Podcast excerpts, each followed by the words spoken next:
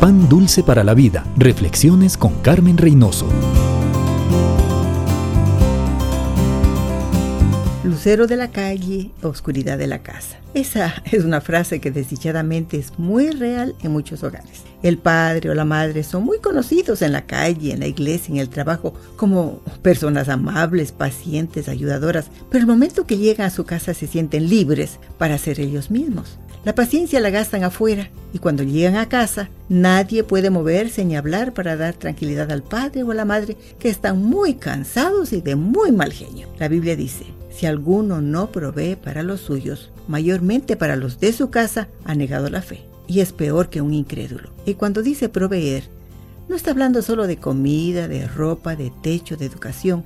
Está hablando del abrazo, de la palabra amable, del tiempo, de la paciencia, es proveer emocional y espiritualmente a los de la casa.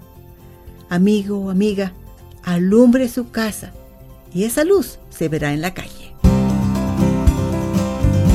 Pan dulce para la vida. Reflexiones con Carmen Reynoso.